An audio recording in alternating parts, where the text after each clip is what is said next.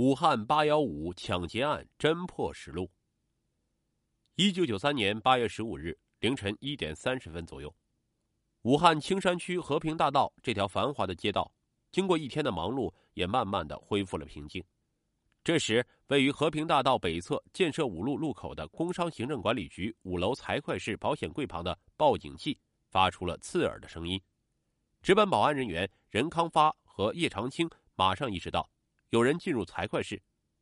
说时迟，那时快，他们飞速跑到财会室，听到脚步声，案犯将灯熄灭，将枪瞄准来人。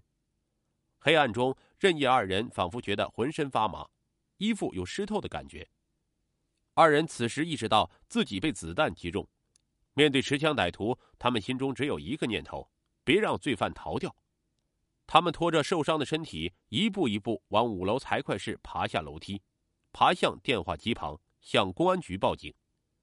案发中心现场为工商局五楼财会科，整个办公楼由西侧一楼梯上下，大门和一楼铁栅门均未破坏。五楼财会室和会议室铁门挂锁被撬，在财会科和会议室门口走道地面上发现一滩血泊，血泊旁有一个帆布包，包内有手摇转螺丝刀、钢丝钳等物品。在东南男厕所提取一枚弹头。弹壳，并提取指纹两枚、鞋印若干枚，即在平房屋顶与外界宿舍相邻的围墙上发现了手脚攀爬痕迹。八幺五枪案，犯罪分子有预谋的进行案前踩点，精心策划后实施的，这是建国以来青山区发生的第一起危害最大、影响最坏、性质最恶劣的持枪抢劫案。八月十五日上午，局长办公会在现场召开，市委书记钱运禄。副书记李岩对侦破工作做了重要指示，市公安局党委书记、局长、副局长以及区委区政府主要领导赶来青山，根据案件的性质特点和现场遗留的物证，大家认真分析了案情，制定了全面、细致、具体的侦破方案。为了及时破案，专案组首先根据受伤保安队员反映的犯罪分子面部特征及现场遗留物，开始在武汉三镇进行大面积的平推工作。然而，这么一个大城市，想要查获人和物，无异于大海捞针。因此，指挥部决定广泛发动群众，坚决走群众路线。关于寻找帆布包制作人和见到人的公告，在电视台反复播放。与此同时，专案组将现场遗留物钢钎带着，深入各单位居民区，召开各种宣传。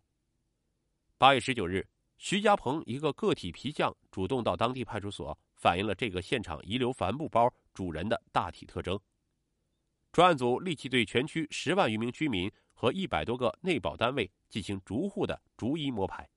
最后共筛查出重点嫌疑对象三十五人。八月二十六日和八月三十日，青山镇派出所民警康仲甫和刑警大队民警梅松、朱建斌等。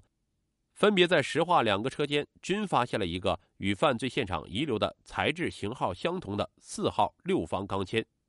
这一重要发现鼓舞了干劲士气，同时将武汉山镇的侦查范围逐渐缩小到青山地区。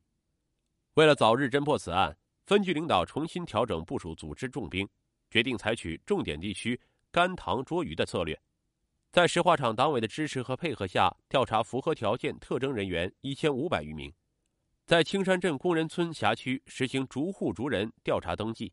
凡是符合条件的逐个见面，一个不漏。艰苦的调查摸底工作历经两个多月。十月十八日下午，在青山镇辖区调查的分局刑警大队侦查员付志强同志，根据个体皮匠提供对象的特征，反复琢磨，突然回忆起自己过去在该地区曾盘查过的重点对象陈凤文。男，二十八岁，住工人村。石村四四七号，一九八二年因盗窃罪被拘役半年，一九八三年九月又因盗窃罪被判刑五年。于是专案领导小组指示：一是通过工人村派出所了解后，认为该人与其兄陈凤军很有可能作案；二是通过刑警队技术人员调出陈氏兄弟指纹档案，经技术组几名技术人员比对一致认为。在现场提取的指纹与一九八九年收集的陈凤文的指纹完全吻合，刑警队迅速将陈氏兄弟的户口底页送至徐家鹏，组织曾经改制现场遗留帆布包的三名皮匠辨认，得到一致认可。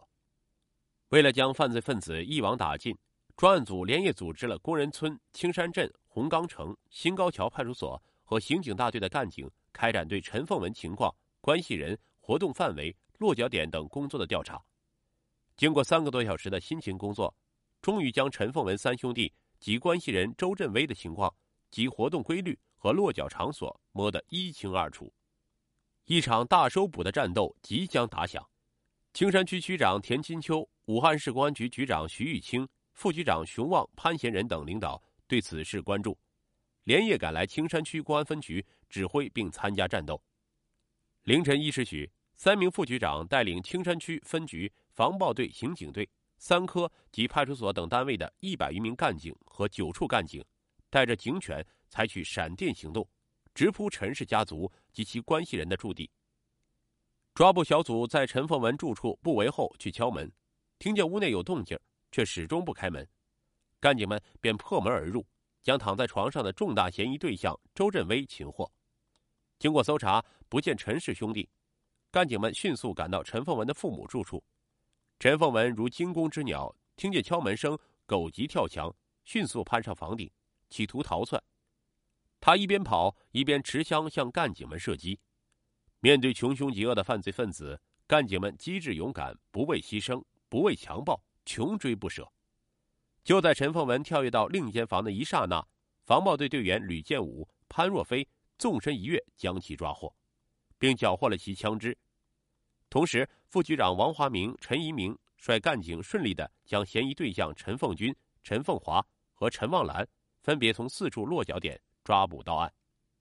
十八日晚上，三科组成了由副局长沈树光挂帅、由十六名审讯经验丰富的干警参战的“八幺五”枪案预审专班。为了使审讯工作进展顺利，挖出同案犯，追缴军用枪支，专班召开了预审员研究会，进行了全面的分析。制定了行之有效的预审方案。十九日凌晨两点三十分左右，审讯工作开始。市局领导及时赶到，坐镇指挥。负责审讯案犯陈凤文的预审员冯建民、徐政委正打破常规，针对陈犯的特点，以暴风骤雨式的强大政治攻势，直刺陈犯惊魂未定的心理。仅一刻钟的时间，陈犯的意志被摧垮了。陆续交代了八月十五日凌晨的合同。都成为持枪窜入工商局财会室，盗窃保险柜，并开枪将前来巡查的两名保安人员打伤后逃跑的犯罪事实。经过与周犯惊心动魄的斗智斗勇，周振威很快交代了1993年6月底在广州站西花两千元钱购买枪支子弹窜回青山，密谋和陈凤文在石化盗窃钢钎制作盗窃工具，在徐家棚找个体皮匠制作长条帆布包。及枪支子弹藏匿的地方。十九日凌晨四点三十分，侦破组在青山镇沿河街武汉矿棉宿舍将其藏匿在床架内皮靴里一支军用枪支起获。同年，武汉市中级人民法院分别判处案犯周振威死刑，立即执行；判处案犯陈凤文死缓。